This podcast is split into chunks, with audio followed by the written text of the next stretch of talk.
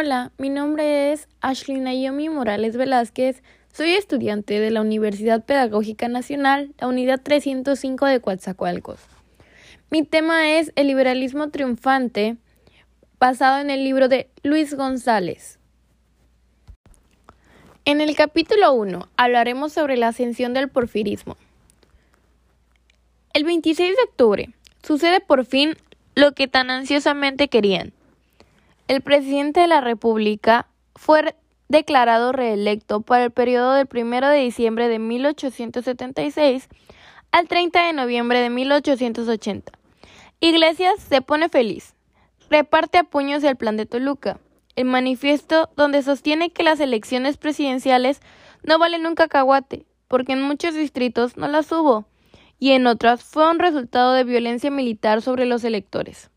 En vista de eso, él, en su calidad de presidente de la Corte y vicepresidente de la República, se autonombra presidente interino y nombra a Guillermo Prieto secretario de Gobernación, a Francisco Gómez del Palacio de Relaciones y a Felipe Berrosibal de Guerra. Como Iglesias aspira a dirigir los destinos nacionales hasta que el restablecimiento de la paz y la vida dulce, emite un programa de gobierno, obra maestra de gran jurista. Allí asegura que él ni ninguno de su gabinete figurará como candidato a la presidencia cuando en un tiempo más o menos próximo o remoto se convoque a las elecciones. Mientras eso suceda, Iglesias promete que durante su presenciado reducirá drásticamente la Fuerza Armada y hará hasta donde alcance el tiempo, bellas y obras materiales, todo eso y más.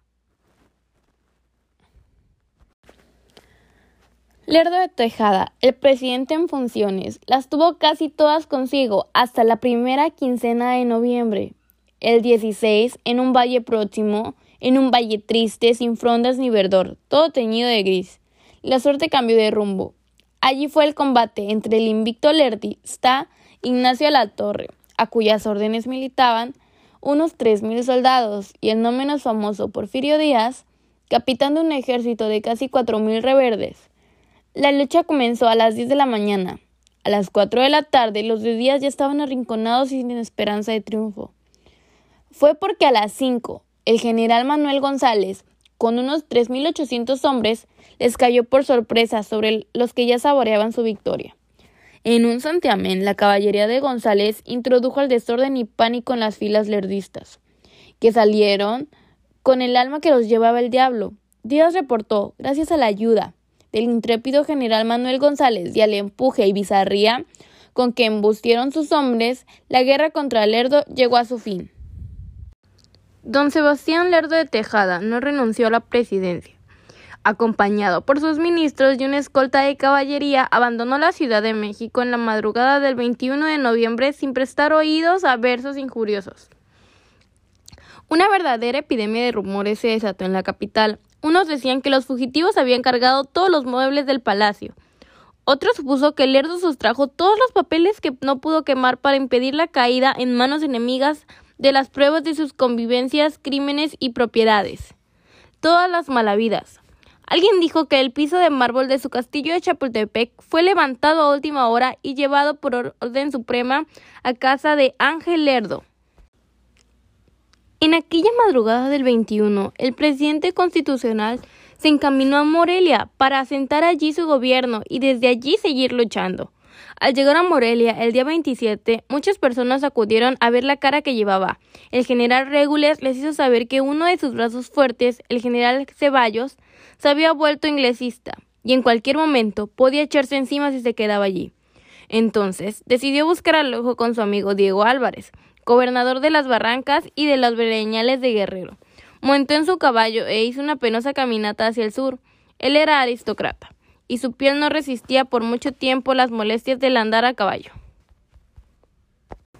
Mientras Lerdo huía, Porfirio, en la tarde del 23 de noviembre, entraba a la capital de la República, quien lo recibió con el jubilo acostumbrado para los vencedores. Acto seguido, con sus corifeos, organizaron un comité de salud pública, que andaba con la idea estricta observancia de los principios proclamados en Tuxtepec por el caudillo reformista Porfirio Díaz, y de que pedir que la inminente convocatoria a las elecciones generales privara del voto activo y pasivo, a todos los lerdistas por falseadores del voto popular.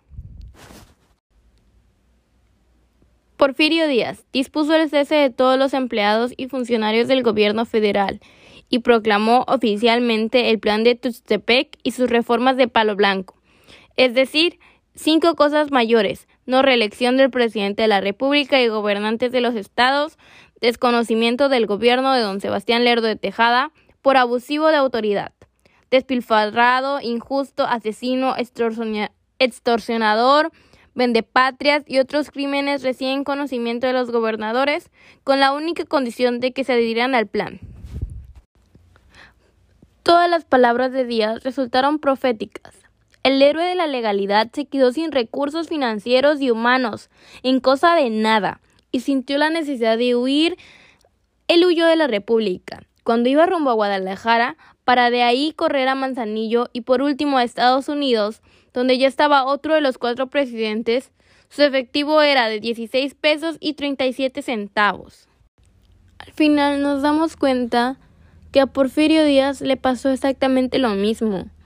Él decía muchas cosas, como dije, él, er, él era el héroe de la legalidad, entonces él huyó por solo tener en caja 16 pesos con 37 centavos. Con esto cerramos el primer capítulo que se trata del regreso de Díaz y del militarismo.